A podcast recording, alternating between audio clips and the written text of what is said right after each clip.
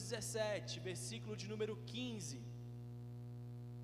Evangelho de João, capítulo de número 17, versículo de número 15. Nós estamos numa série de mensagens falando sobre santidade não é uma opção. A palavra nos diz em Hebreus 14, 12 que sem santidade ninguém verá a Deus de maneira que a santidade não é algo reservado apenas para aquelas pessoas que lideram, mas para todo e qualquer cristão que deseja estar perto e em comunhão com Deus. Dessa forma, nós aprendemos primeiro sobre o que é a santidade, a santidade definitiva, a santidade que nós precisamos alcançar através de esforço e dedicação. Depois, no segundo domingo, vimos sobre como nós podemos nos alegrar na santidade a santidade, a verdadeira satisfação está com aqueles que repousam e que se alegram no Senhor. E hoje nós falaremos sobre a prática da santidade no dia a dia, vivendo em santidade. E eu quero motivar você a pegar agora o seu caderno, papel e caneta para anotar os apontamentos de Deus sobre a tua vida. Pegue a sua Bíblia e abra comigo no Evangelho de João, capítulo de número 17, versículo de número 15, e eu quero ler apenas esse versículo para iniciarmos essa mensagem essa manhã. E eu tenho absoluta certeza de que Deus irá impactar a tua vida. Então você pode ainda mandar essa transmissão, o link dessa celebração para alguém que você ama, e também você pode compartilhar conosco o que Deus está falando ao seu coração aí no chat ou você pode tirar uma foto aí na sua casa e postar nas suas redes sociais, porque nós precisamos manifestar vida nas nossas redes sociais em nome de Jesus. E eu quero convidar você então a ler esse texto precioso comigo. Olha só o que diz a santa e amada palavra de Deus no Evangelho de João, capítulo de número 17, versículo 15. Diz assim: Não peço que os tires do mundo, e sim que os guardes do mal. Vamos ler novamente? Não peço que os tires do mundo, e sim que os guardes do mal. Até aí, vamos orar. Pai, nós apresentamos as nossas vidas no teu altar. Pedimos para que o Senhor derrame a tua bênção sobre nós, que os nossos corações sejam como uma terra fértil, pronta para receber, Jesus, a semente da tua palavra e para frutificar em santidade, glorificando aquele que nos alcançou através do sacrifício do seu filho na cruz. Jesus, obrigado por esse tempo tão precioso juntos aqui e pedimos para que o Senhor nos direcione em nome de Jesus. Amém e amém. Olha só, a nossa vida, ela é repleta de coisas que nós decidimos fazer, mas que por vezes falhamos em cumpri-las no meio do caminho. Sabe aquele compromisso que em algum momento da sua caminhada você assumiu consigo mesmo? e alguns minutos ou momentos depois você já havia descumprido. A nossa vida é repleta de momentos assim. Talvez você já teve aquela experiência, por exemplo, de assumir um compromisso consigo mesmo de acordar mais cedo para orar e ler a Bíblia. E aí naquela segunda-feira, depois que o relógio já despertou umas três vezes e você já desligou, você percebe que já está atrasado para ir para o trabalho e que você não orou e não leu a Bíblia como planejado coisas que nós assumimos um compromisso de fazer, mas falhamos. Talvez você assumiu aquele compromisso de ter uma alimentação mais saudável e você quebrou assim que passou pela primeira vez na frente do McDonald's num passeio ao shopping. Ou então, quando você se deparou com aquele pedaço de pudim que só a sua tia sabe fazer ou com aquela Coca-Cola super gelada em cima da mesa na hora do almoço. Muitas vezes, além de nós termos de lutar contra a nossa própria vontade, nós também temos a impressão de que parece que o mundo também está contra a gente, para que nós não consigamos cumprir e realizar o compromisso que assumimos conosco mesmo. Muitas vezes nós não enfrentamos apenas a nossa própria vontade, mas enfrentamos também o ambiente que está ao nosso redor e ele não nos ajuda em nada. Sabe aquele dia que você acordou pela manhã decidido a assumir uma dieta saudável para a sua vida e você saiu de casa com uma convicção plena e quando você chegou no seu trabalho, aquele seu chefe que nunca ajuda, ele resolveu fazer um café da manhã com tema de festa junina. E quando você chega lá, tem, por exemplo, pamonha, tem curau, tem canjica, tem paçoca, tem tapioca com queijo, tem aquela tapioca com queijo, doce de leite e coco, e mais do que isso, tem aquela geleia de framboesa que você adora, tem cachorro quente e tem aquele suco maravilhoso, até mesmo de acerola, mas tem aquele leite com canela tem café e tem aquilo que é irresistível, que é aquele Nescau gelado batido no liquidificador. Assim é muito difícil resistir. Parece que o mundo conspira contra o nosso compromisso. Conspira contra aquela decisão que nós tomamos ao acordar pela manhã. Parece que nada nos ajuda. Da mesma forma, quando nós assumimos um compromisso de viver uma vida de santidade cristã, nós precisamos entender que nós teremos de lutar contra os nossos desejos e também teremos de lutar contra os ambientes desse mundo. Nós vivemos num mundo completamente dominado pelo pecado e você será a todo tempo exposto a todo tipo de circunstâncias e pressões para que você abandone o teu compromisso de santidade. Pense agora naquele adolescente que está na escola e ele começa a ser pressionado a abandonar os princípios cristãos e dar a primeira olhadinha numa revista pornográfica. São tentações, são pressões do mundo que estão sobre as nossas vidas. Pense naquele homem ou naquela mulher numa base militar, realizando o serviço militar obrigatório, e ele começa a ser pressionado a se moldar aos padrões daquelas pessoas. Abandonar um linguajar que glorifique a Deus e começar a utilizar palavras torpes ou princípios ou hábitos que não glorificam ao Senhor. Irmãos, essa batalha, ela é contra si mesmo e ela também contra o mundo, e essa batalha ela vai acontecer na sua vida. É necessário que nós como cristãos estejamos preparados para essa batalha, porque ela é diária, acontece todos os dias. E nós precisamos nos preparar precisamos estarmos preparados para as investidas de Satanás.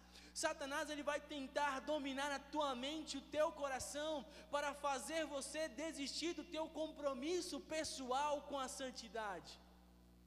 Você pode até não gostar do fato de nós termos uma luta interior, uma luta contra o pecado, os nossos desejos. Você pode não gostar da forma como o ambiente do mundo agride a tua alma e motiva você a caminhar em uma direção oposta ao Senhor. Você pode até não gostar disso, no entanto, quando você percebe e você reconhece que essa luta é uma realidade, você também agora é capaz de se preparar e se equipar para vencer esse problema. Tiago 1,27 diz que parte da verdadeira religião consiste em não se deixar corromper pelo mundo. Nós vemos de forma muito clara na oração de Jesus, no versículo que nós lemos no início da mensagem, que o objetivo dele não é nos tirar do mundo mas é nos encher do Espírito Santo para que nós sejamos sal e luz nessa terra. Nós vemos isso lá em Mateus 5, 13 e 14.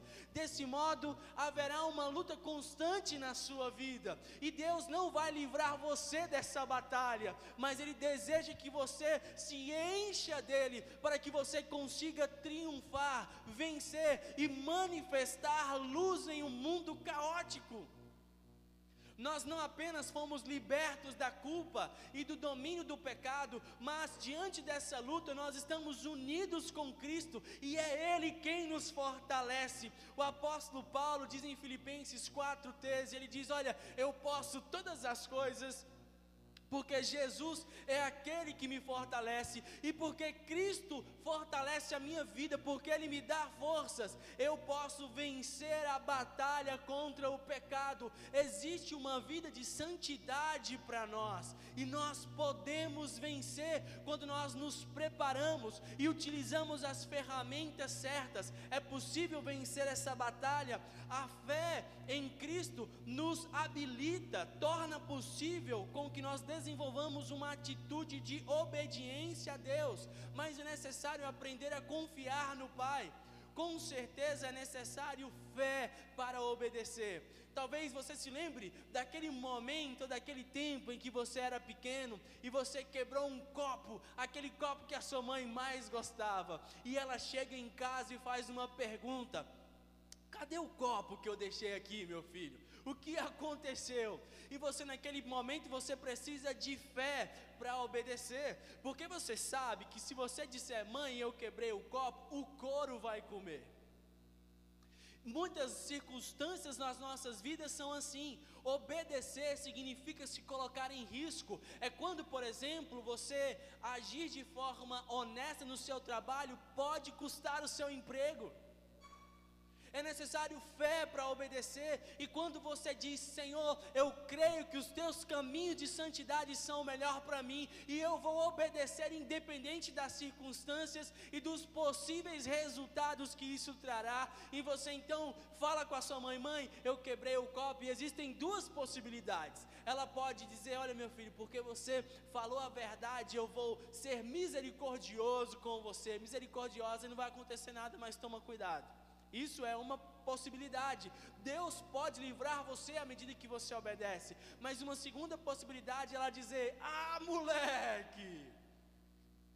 E o couro vai comer, vai estralar para você.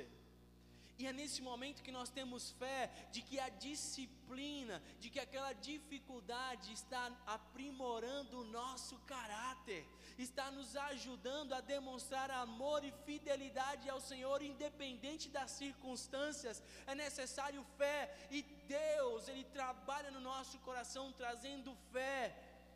Ele nos fortalece diante da luta contra os nossos desejos e a luta contra o mundo. E eu quero compartilhar com você três coisas que vão te ajudar a cumprir o compromisso de santidade que você assumiu com Deus. Três coisas que vão te ajudar na batalha contra si mesmo e contra as pressões do mundo. E a primeira coisa que você vai aprender aqui hoje, se você estiver aí anotando, são você precisa desenvolver disciplinas espirituais. Como é que a gente pode vencer a força e a vitalidade do pecado em nós? Eu não sei se você já teve essa experiência, mas em alguns momentos as tentações elas parecem insuportáveis. É como se o pecado, o desejo dominasse a nossa vida. E como é que a gente faz para vencer isso? É necessário convicção e entendimento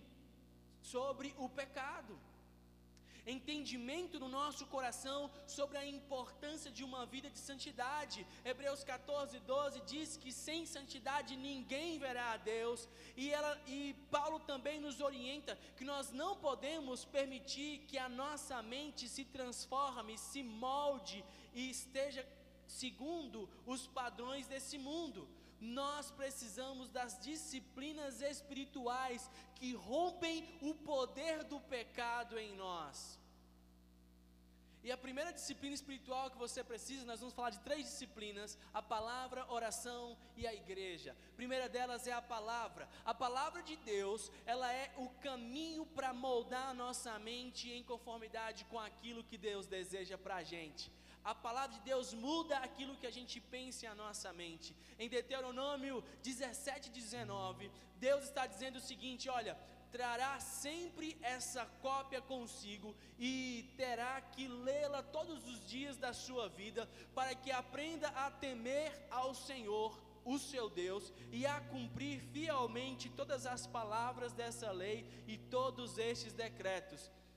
Quando Deus estava dando instruções para futuros reis, Deus dizia esse verso acima. Ele dizia que o lei deveria, que o rei deveria ler a lei do Senhor. E ele deveria fazer isso todos os dias para aprender essa lei, porque à medida que lia a palavra de Deus, ele temeria ao Senhor e ele ia compreender a importância da santidade. Olha, o Espírito Santo, ele usa a palavra dele para sondar o nosso coração. Quando a gente lê a palavra, ele mostra para a gente o que está errado, Ele mostra para a gente o que, que a gente precisa mudar, e Ele, através da palavra dele, nos faz perceber as nossas falhas, de maneira que nós precisamos ir até a palavra de Deus, buscar essa palavra para descobrir o que Deus deseja de nós. O Espírito Santo, ele cria na gente, através da Bíblia, um desejo de nos santificarmos, de vivermos de acordo com a vontade dEle.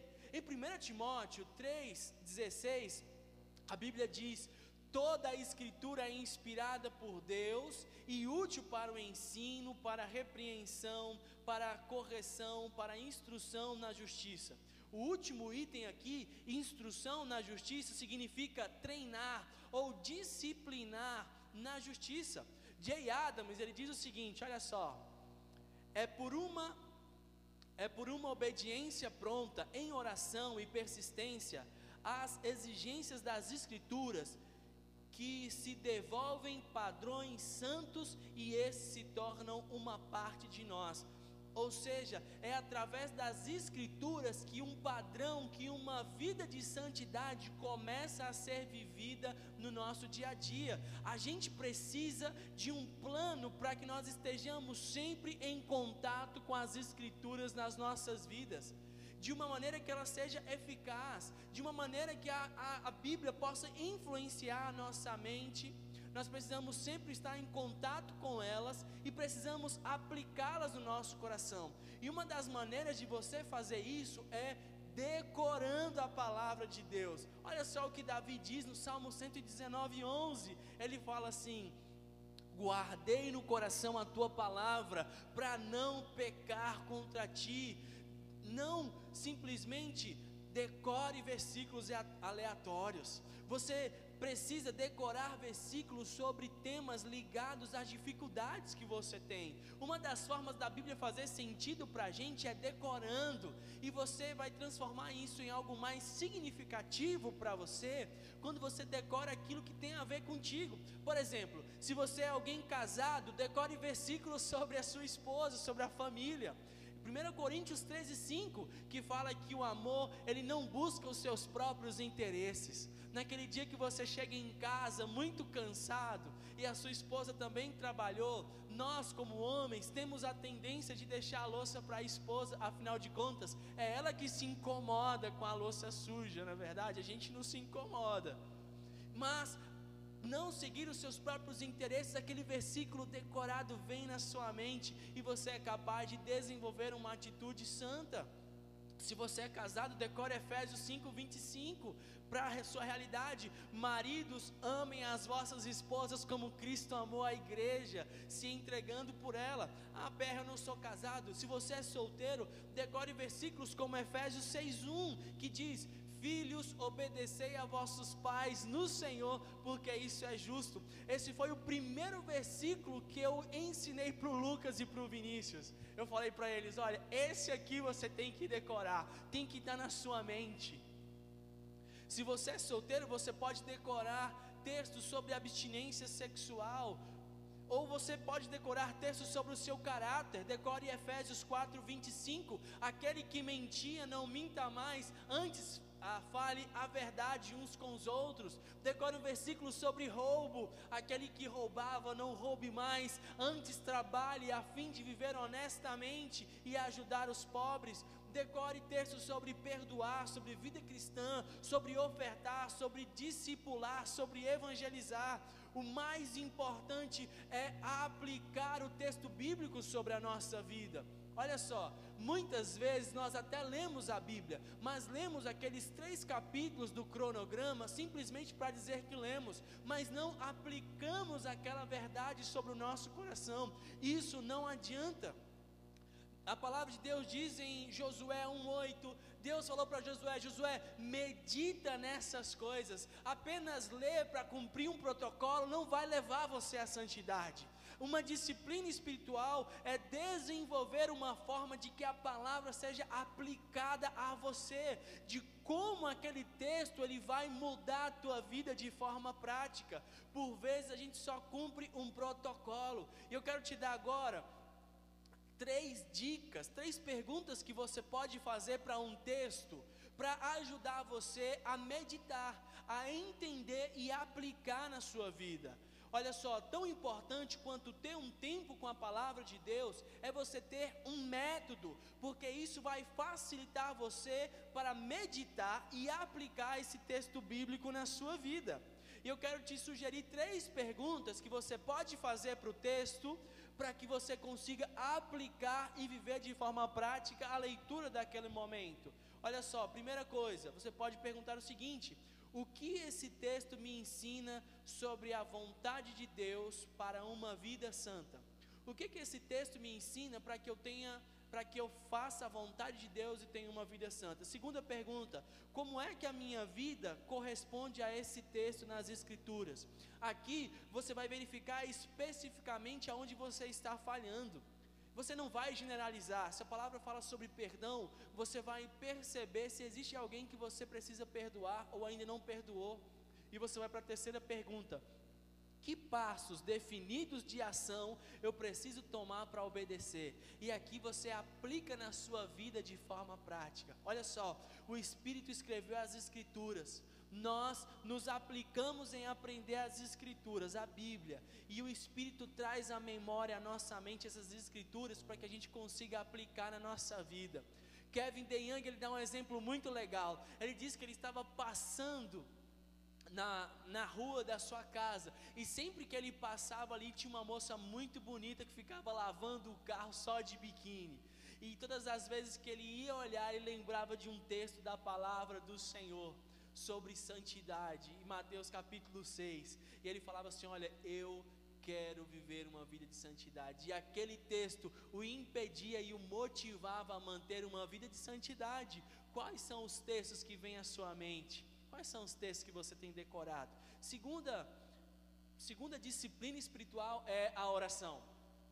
Mateus 26, 41, Jesus diz: Vigiai e orai para que não entreis em tentação. A segunda forma da gente ah, desenvolver a disciplina espiritual é desenvolvendo uma dependência do Espírito e orando por santidade.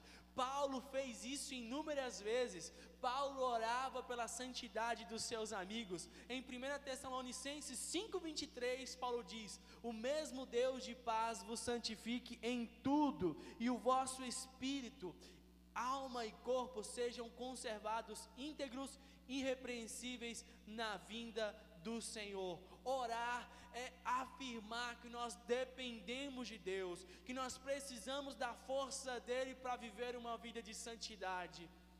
Muitas vezes você vai ter que orar compartilhando com Deus os desejos que estão no seu coração. Lembre-se de Jesus, quando ele estava prestes a ir para a cruz, e ele faz uma oração dizendo: Pai, se possível, afasta de mim esse cálice. Ele estava falando a respeito do sofrimento que ele enfrentaria ao ir para a cruz. O desejo dele havia medo e ele não estava tão motivado. Não, em ir sofrer o tanto que ele sofreria, mas ele ora e ele compartilha o desejo dele com Deus e ele complementa a oração dizendo: "Mas faça-se a tua vontade". Quando você ora, você está dizendo: "Deus, eu dependo de ti, eu dependo do teu Espírito Santo, é ele que vai me dar capacidade". Se nós quisermos atingir qualquer grau de santidade, nós precisamos orar dizendo: "Jesus, eu tenho sentido esse esse desejo, me ajuda ajuda a caminhar em santidade. Compartilhe com Deus, porque a oração nos faz moldarmos o nosso coração ao coração de Deus. Tenha, desenvolva a disciplina da oração, orar e vigiar. Terceira disciplina espiritual que você precisa fazer para caminhar em santidade é congregar, fazer parte de uma igreja. Hebreus 10, 25 diz: não deixemos de nos reunir como igreja, segundo o costume de alguns, mas encorajemo-nos uns aos outros, ainda mais quando vocês veem que se aproxima o dia. Deixa eu contar algo para você. O ambiente da igreja é um ambiente de encorajamento. Sempre que eu encontro na igreja um casal de pessoas que se preservaram até o namoro, durante todo o seu período de namoro e casaram em se preservando em santidade, em integridade, eu me inspiro, eu me encorajo nessa pessoa. Sempre que eu enfrento um desafio, uma adversidade, existe alguém que manda uma mensagem para nós dizendo pelo que eu posso orar por você. A igreja é esse lugar onde eu sou encorajado a viver em santidade. A igreja é o lugar onde eu sou ensinado, onde eu recebo o meu RD, aonde eu recebo uma palavra aos domingos, às quartas, aonde eu recebo uma palavra no PGM e essa palavra me ensina a ser melhor e caminhar em santidade. A igreja também é um lugar de disciplina, porque aqui é quando alguém olha para a Bíblia e diz: André, a sua atitude não está de acordo com o que a palavra de Deus diz, e nós sabemos que o texto bíblico nos compartilha em Provérbios que Deus disciplina aquele a quem Ele ama, a disciplina do Senhor é a manifestação do amor dele, por isso a igreja é esse ambiente onde nós crescemos, mas a igreja também é um ambiente de restauração, porque as pessoas chegam quebradas e são transformadas pelo Espírito, e aqui elas podem servir, elas podem abençoar outros, elas são tratadas em seus corações pecaminosos. A igreja é o lugar onde nós podemos exercer os nossos dons, é aqui onde a gente canta, celebra, é, desenvolve os nossos dons no multimídia, recebendo as pessoas na porta, agindo em solidariedade. A igreja é o lugar de encorajamento, onde você é motivado a caminhar em santidade. Sempre que você está num lugar onde todos caminham para uma vida de santidade, você será encorajado. Essas três disciplinas espirituais precisam fazer parte da sua vida: a palavra, a oração e, e o congregar, o estar na igreja. Segunda coisa que nós precisamos fazer para ter uma vida prática de santidade, além de disciplinas espirituais, é desenvolver bons hábitos. Amém? Anota aí, Romanos 6,19, olha o que diz: Assim como vocês ofereceram os membros do seu corpo em escravidão à impureza e à maldade que leva à maldade, ofereçam-nos agora em escravidão à justiça que leva à santidade. Olha só, nós temos que entender que os nossos hábitos, eles vão influenciar a nossa vontade. Certo dicionário define Hábito da seguinte forma: hábito é a disposição ou caráter dominante dos pensamentos de uma pessoa. O hábito é aquele primeira vontade que você tem diante de uma situação, é a primeira opção. Os hábitos internos e, os, e as, eles exercem grande influência sobre as nossas vidas, assim como as influências externas também. Owen, Joe Owen, ele disse o seguinte: Toda paixão é um hábito depravado ou uma disposição que continuamente inclina o nosso coração a fazer o mal. Olha só, quando a gente não conhecia Jesus, nós, é, nós entregávamos as nossas vidas para uma formação de hábitos de pecado. Paulo ele, ele chamou isso aqui de, ele diz, olha, vocês se entregaram a hábitos para serem escravos de ações de maldade que levam à maldade. Sempre que nós cometemos pecados, nós estamos desenvolvendo um hábito de pecar e pecar e pecar. Pois quanto mais nós pecamos, mais nós somos levados a pecar. O que, que eu quero dizer? Todas as vezes que eu tenho um, um olhar sensual para alguém, todas as vezes que eu conto uma pequena mentirinha, todas as vezes que eu roubo alguma coisa, cada vez que eu tenho uma atitude de pecado, eu estou desenvolvendo no meu coração um hábito de pecar quando eu estiver diante de determinada circunstância. O pecado então se transforma num hábito, porque ele é a primeira opção que vem na nossa mente. Por exemplo, quando você está na rua, você já notou, conversando com muitas meninas no nosso encontro do namorar, é, elas dizem o seguinte: que a maioria dos homens parece que é algo natural. Se passa uma mulher bonita, o que, que eles fazem? Eles geralmente olham, porque ele se habituou àquela ação de pecado. Por isso, quando uma mulher passa, parece que é algo natural, porque é um hábito, é o primeiro instinto que ele tem. Isso acontece em diversas áreas da nossa vida. Sempre que você peca, você está desenvolvendo um hábito de pecar. Paulo está dizendo aqui o seguinte: que da mesma forma que nós entregávamos as nossas vidas para hábitos perversos e de pecado, nós também podemos nos entregar para hábitos de santidade. Nós temos de nos livrar do velho homem e nos revertir do novo homem cheio do Espírito Santo. Nós temos que nos treinar em santidade. Em 1 Timóteo 4,7, Paulo motiva Timóteo a exercitar a piedade, treinar, desenvolver hábitos corretos de santidade. Paulo chama esse abandono de hábitos de pecado de você mortificar ou matar o seu, as obras ah, do seu corpo. Mas como é que a gente faz para acabar com os hábitos de pecado? Não, não, é, não é simplesmente dizer, um dia você diz, olha, eu vou agora parar de mentir. Com certeza vai ser difícil. Nós precisamos depender do Espírito Santo. Para acabar com hábitos de pecado, nós dificilmente conseguiríamos fazer isso sozinhos. Nós precisamos do Senhor. E eu quero agora ajudar você a desenvolver novos hábitos de santidade. Anota algumas coisas importantes para novos hábitos. Primeira, você precisa de uma repetição frequente. Hábitos eles são adquiridos e reforçados com repetição frequente. Da mesma forma que quanto mais nós pecamos, mais nós desejamos pecar, o oposto também é verdade. Quanto mais você diz não ao pecado, mais forte você estará e menos inclinado ao pecado você estará.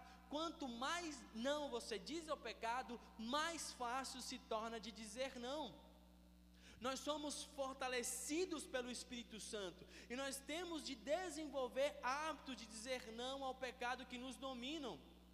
Quando nós passamos a dizer não aos pecados, Deus, ele nos capacita a perceber outros pecados. Esse é o processo de santificação. Enquanto quanto maior for a sua santidade ao Senhor, mais sensível ao pecado você estará e mais pecados Deus revelará sobre o seu coração e você poderá tratá-los com ainda mais ênfase. Nós precisamos ser sensíveis aos pecados que outras pessoas não são sensíveis. Segunda coisa para desenvolver hábitos saudáveis é que nós precisamos desenvolver hábitos e pensamentos puros.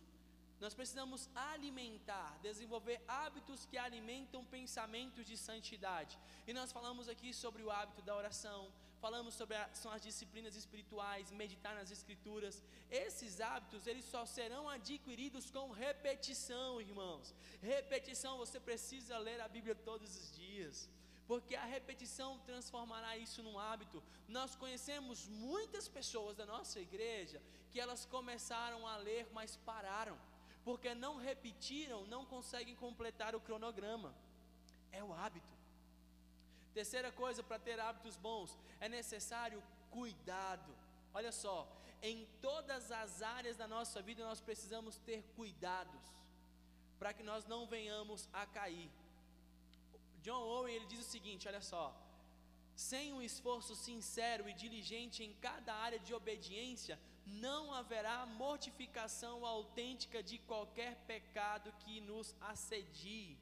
Se a gente cede em uma área na nossa vida, nós vamos nos sentir fracos em outras áreas da nossa vida para vencer o pecado.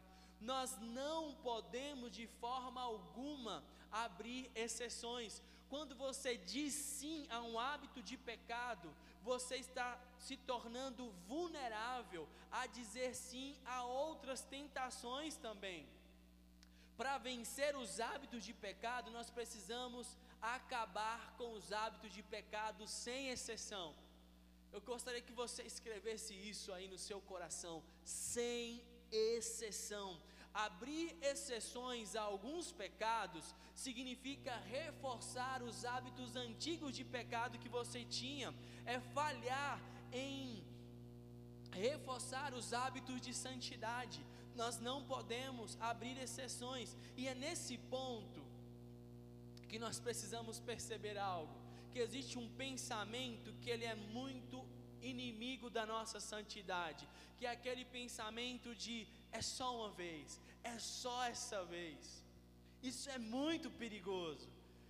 Só mais uma vez revela que nós estamos em dificuldade de cumprir a vontade de Deus, e estamos em dificuldade de dizer não aos nossos desejos. Nós, por vezes, tentamos nos enganar, dizendo que era só mais uma vez, mas lá no fundo nós sabemos que a nossa alma terá ainda mais dificuldade de dizer não na próxima vez. Você não pode abrir exceções. Nós precisamos vencer os maus hábitos.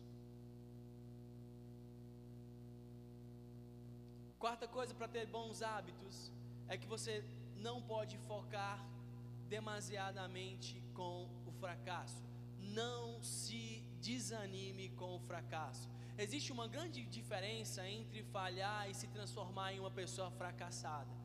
Você só se transforma em alguém fracassado quando você desiste, quando você para de tentar. Mas enquanto nós estivermos trabalhando no sentido de vencer os hábitos pecaminosos, nós não precisamos nos sentir fracassados. Nós podemos esperar progresso. Irmãos, a batalha pela santidade, ela precisa ser travada dentro e fora de nós. O último ponto para você caminhar em santidade, além de ter bons hábitos e disciplinas espirituais, é que você precisa ser prudente. Amém? Olha o que diz aqui Provérbios 27, 12. Diz assim: O prudente vê o mal e se esconde, mas os simples passam adiante e sofrem a pena. Nós precisamos controlar os nossos desejos, os desejos dos nossos corpos. A gente não pode permitir que os desejos que nós temos controlem as nossas ações. Se a gente fizer assim, a gente não vai, por exemplo, conseguir nunca levantar cedo para orar, porque o nosso desejo geralmente é descansar, é dormir um pouquinho mais. Se nós permitimos que os nossos desejos controlem as nossas ações, a gente nunca vai conseguir correr ou realizar uma atividade física, porque geralmente o nosso desejo é ficar descansando depois do trabalho. Nós não podemos permitir que os nossos desejos controlem as nossas ações. E o segredo para controlar a força dos nossos desejos é reduzir as oportunidades de tentação. Você precisa reduzir as oportunidades, precisa ser prudente. O texto fala que o prudente ele vê o perigo e se esconde, ele reduz a possibilidade da tentação. Mas o simples, o bobo, aquele que não tem sabedoria, ele se coloca diante do perigo e esse é aquele que vai sofrer. O segredo o segredo para controlar as forças dos nossos desejos é reduzir as oportunidades de tentação. Os nossos desejos, as nossas concupiscências, ou seja, aqueles desejos que nós não deveríamos saciá-los, eles são fortalecidos pela tentação. Você já percebeu que sempre que aparece uma tentação, parece que o teu desejo ele fica mais forte no teu coração? Aquele dia que você estava já há uma semana naquela dieta legal, você estava super feliz consigo mesmo, você já estava conseguindo esquecer o que é pudim, o que é bolo, até o momento em que você viu uma propaganda. Aquela propaganda no Instagram, daquela confeitaria que você ama aquele copinho com chocolate, morango, uma paradinha branca que você não sabe bem o que, que é, mas que você sabe que tem leitinho. E aí, quando você viu aquela propaganda, parecia que estava tudo bem, mas quando você foi dormir, o que não sai da sua cabeça é o sabor daquela sobremesa. Porque quando você entra em contato com algo, aquilo passa, parece que o seu desejo no coração ele ganha mais vigor. Você era alguém que estava vencendo seus apetites sexuais, ainda solteiro, até que você assistiu aquele filme com cenas picantes e agora você começa a pensar a todo momento. E parece que aquela tentação se transformou em algo cada vez mais forte, porque a tentação faz com que os nossos desejos ganhem força. Parece que você consegue até sentir o cheiro do brigadeiro. Paulo ele disse para Timóteo, em 2 Timóteo 2,22, ele falou assim: Olha, fuja dos desejos malignos da juventude. Algumas tentações, elas são vencidas quando nós fugimos. Paulo também disse: não fiquem premeditando como fazer, como satisfazer os desejos da sua carne. Ele fala isso em Romanos 13, 14. Você não pode ficar planejando com antecedência e nem fazendo previsões de quando você vai ceder aos, aos desejos, aos apetites do seu corpo. Lembre-se, Provérbios 27, 12 diz que o prudente, o sábio, ele percebe o perigo e ele foge e mais o inexperiente, o tolo, ele segue adiante e ele sofre as consequências. O tolo dá a segunda olhada.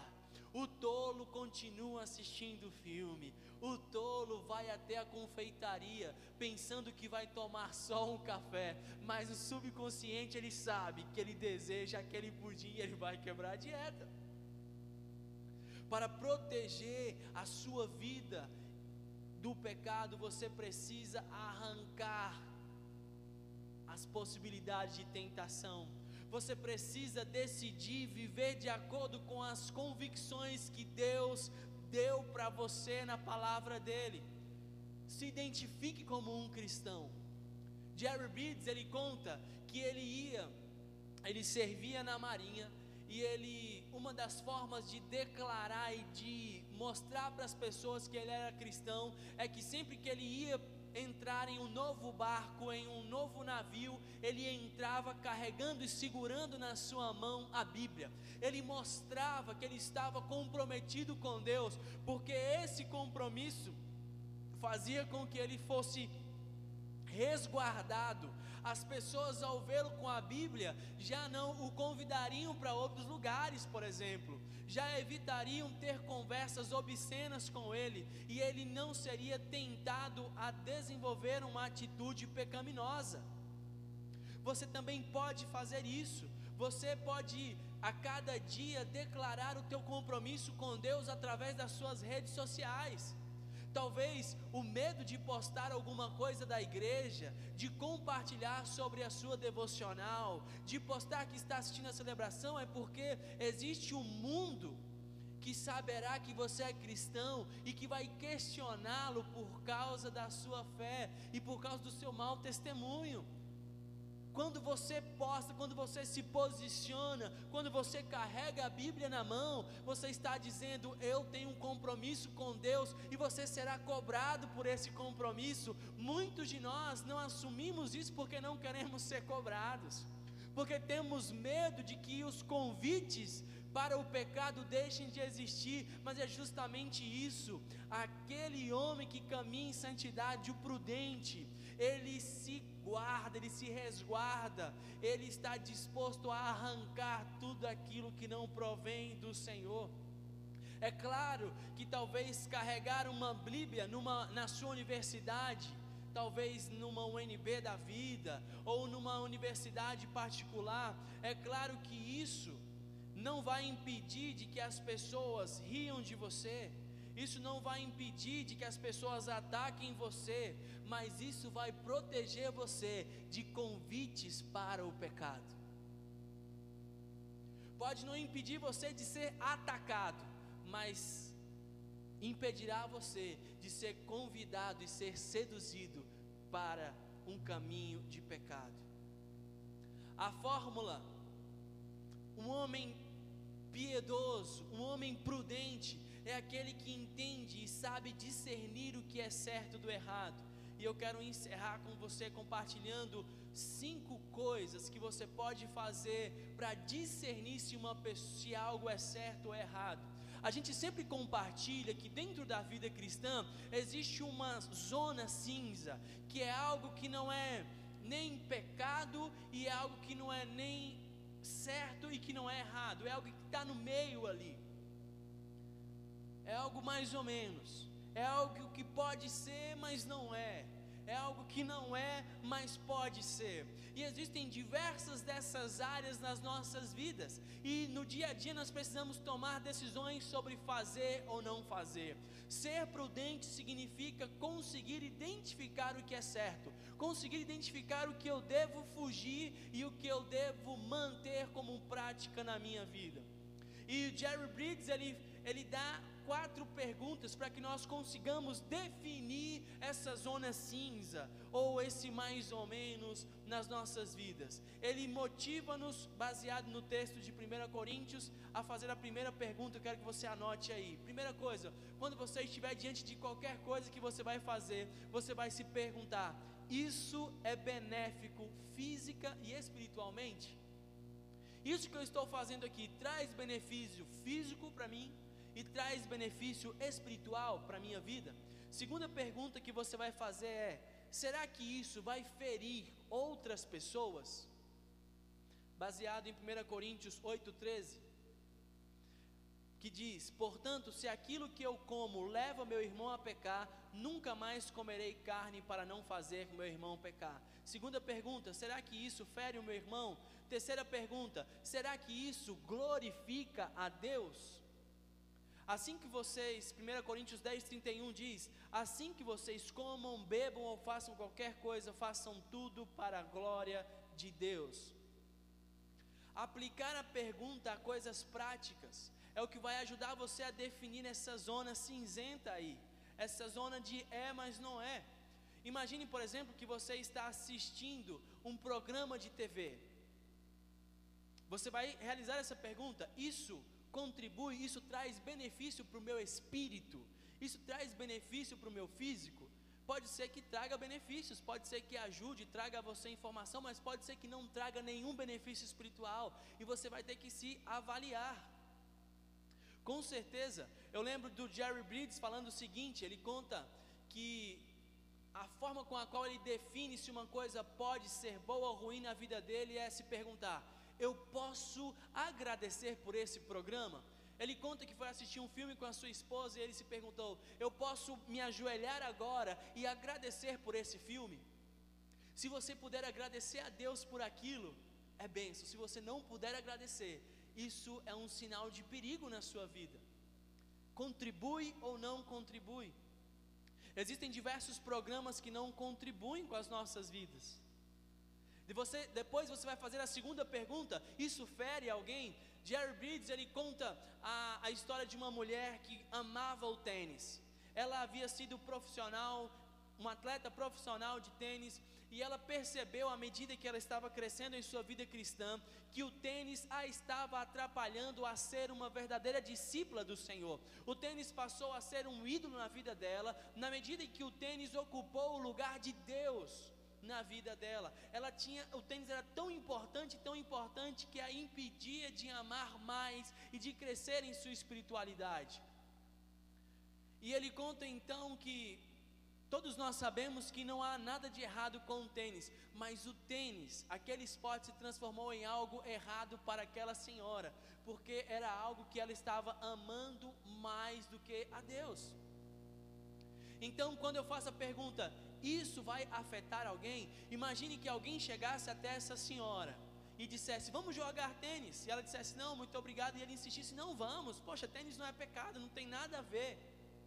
Ok, não é pecado para aquele cara, mas para aquela senhora faria toda a diferença jogar ou não jogar tênis. Existem áreas que poderão não ser pecado para nós, mas que poderão ser para outras pessoas. E nós precisamos, antes de realizar a nossa liberdade, nós precisamos nos perguntar: isso fere alguém? Pode ser que uma música que não seja uma música secular fira, por exemplo, a sua mãe e o seu pai que estão em casa. Para eles aquilo é um sinal de alguém que não caminha com Deus. Talvez aquela música secular faça com que seu pai ou sua mãe se lembre de um passado e faça com que eles tenham tentações. Por isso, pense sobre isso. Isso fere alguém? E a terceira pergunta: isso glorifica a Deus? Será que glorifica a Deus? E essa é a pergunta que eu quero compartilhar com você. Será que as coisas que você pratica, você pode se ajoelhar e agradecer ao Senhor? Jonathan Edwards ele diz: Eu resolvi nunca fazer qualquer coisa da qual eu devesse ter medo, caso eu estivesse vivendo a última hora da minha vida. Você poderia também assumir esse compromisso? Ele resolveu nunca fazer qualquer coisa que ele teria medo de fazer, caso estivesse nos últimos segundos ou na última hora da sua vida. Como anda a sua vida de santidade? Como está o seu compromisso de santidade? Como está a sua luta contra os seus desejos e contra esse mundo dominado pelo pecado? Eu quero encerrar dizendo para você algo. Muitos de nós, devido a falhas, nós baixamos o nível de santidade nas nossas vidas. Nenhum soldado vai para uma guerra, por mais difícil que a guerra possa ser. Nenhum soldado entra numa guerra com a seguinte mentalidade: olha, eu estou indo para a guerra para me ferir pouco. Não. Um soldado ele vai para a guerra dizendo: eu não quero me ferir. Mas muitos de nós entramos na batalha contra o pecado dizendo: não, o meu objetivo é pecar pouco. O meu objetivo é, com, é cometer pequenos pecados é não cometer pecados tão grandes quanto fulano. Mas 1 João 2:1 João diz que ele escreveu aquelas aquelas coisas para os seus leitores para que eles não pecassem. O nosso objetivo ao entrarmos na batalha de uma vida por santidade é não pecar. Muitos de nós temos como alvo o pecar pouco, quando deveríamos ter o compromisso de jamais pecar. Talvez você esteja desanimado em orar novamente por sua santidade, devido a tantas vezes que você já fez isso. Mas eu quero lembrar você de Provérbios 24, 16. E eu quero que esse texto fique cravado na sua memória e no seu coração, quando diz: Porque ainda o justo caia sete vezes, tornará a erguer-se, mas os ímpios são arrastados pela calamidade. Aquele que não conhece a Deus, ele não pode vencer, porque ele não tem o Espírito de Deus atuando sobre a sua vida, e por isso ele não persevera em fé, mas ele se entrega ao pecado. Não basta apenas decidir andar em santidade, é necessário não desaminar, não desanimar diante dos aparentes e dos fracassos. Irmãos, santidade não é um caminho de perfeição, santidade é um caminho de aperfeiçoamento, de maneira que nós não podemos desistir no dia em que nós falharmos na nossa santidade. Talvez você esteja com o coração entristecido porque tem falhado em caminhar com Deus. Hoje é amanhã para levantar-se, reassumir o compromisso com Deus e ser sensível ao pecado que outros não são. Kevin DeYoung nos motiva a nos lembrarmos dos testemunhos de todos aqueles grandes homens que Deus chamou porque quanto mais nós nos aproximamos de Deus, mais nós enxergamos o nosso pecado de maneira que é muito comum nós nos sentirmos menos santos, quanto mais santo você se torna. Quanto mais santo você se torna, mais sensível ao pecado você se transforma, e isso é um sinal da obra santificadora de Deus. Eu quero encerrar dizendo que Deus não vai nos tirar do mundo, mas Ele vai nos livrar do mal. Deus não nos poupará da batalha contra o pecado, mas Ele já nos deu o Seu Espírito Santo. Ele já morreu na cruz através do Seu Filho Jesus, e Ele nos chama para vencer os nossos desejos essa manhã e para vencer, mesmo nesse mundo dominado pelo pecado. Vamos orar. Senhor Jesus. Queremos ouvir a tua voz. queremos viver uma vida de santidade na tua presença. Eu oro por todos aqueles, ó Deus, que agora precisam, que estão desanimados em reassumir um compromisso de santidade contigo. Oramos por todos aqueles, ó Pai, que precisam retomar uma vida de santidade, um caminho de santidade. Oramos por aqueles que precisam de força e encorajamento para desenvolver novos hábitos. Força e encorajamento para amar a tua palavra, ter uma vida de oração e estarem firmes na igreja. Oramos, ó Deus, por aqueles que precisam ser prudentes e afastar de cada um deles o pecado. Ó Jesus, que o Senhor nos faça caminhar em santidade sermos sensíveis aos pecados que outras pessoas consideram comuns. Ó Deus, nós hoje pedimos para que o Teu Espírito Santo nos capacite a viver uma vida aonde a comunhão contigo, ela é cada vez mais próxima, é cada vez mais sentida na medida em que nos santificamos e vivemos para Ti. Ó Senhor, nos ajuda a viver a prática da santidade, nos ajude a caminhar contigo dia após dia, em nome de Jesus. Amém e amém. Se você deseja assumir um compromisso com Deus, de uma vida santa, de caminhar com Jesus, eu quero convidar você a sinalizar isso a nós. Você pode entrar em contato conosco através do link aqui na descrição do nosso vídeo, ou você pode também entrar em contato conosco através do nosso QR Code, desse, declarando ali a decisão que você tomou de andar com Jesus, de se batizar ou de receber um discipulado. Nós queremos ajudar você nesse processo de santidade. A palavra de Deus nos diz que sem santidade ninguém verá a Deus, e é tempo não de fracasso, mas é tempo de uma vida santa, onde a glória do Senhor se manifesta em nós todos os dias, por Sua graça e misericórdia, em nome de Jesus. Eu quero agradecer por esse tempo que passamos juntos e quero motivar você a enviar o link dessa mensagem para algum amigo, a estar conosco na quarta-feira e a receber mais de Deus em nome de Jesus. Quero te motivar a acompanhar as nossas redes sociais. Nós, nosso propósito é voltar com as celebrações presenciais no próximo domingo. E eu quero convidar você a estar acompanhando nosso Instagram, Facebook, YouTube, porque nós estaremos informando ali sobre como estará procedendo a volta nas nossas celebrações presenciais. Eu quero orar com você agora e pedir para que a bênção do Pai se derrame sobre o teu coração nesse domingo. Jesus, obrigado, Deus, porque ainda que não tenhamos nenhuma possibilidade, ainda que não tenhamos nenhuma força para caminhar como o Senhor deseja, o Senhor nos enviou o teu Espírito para nos capacitar. O Senhor enviou o teu Filho que nos resgatou das trevas e arrancou de nós, nos tirou do domínio do pecado e arrancou a culpa que repousava sobre as nossas vidas.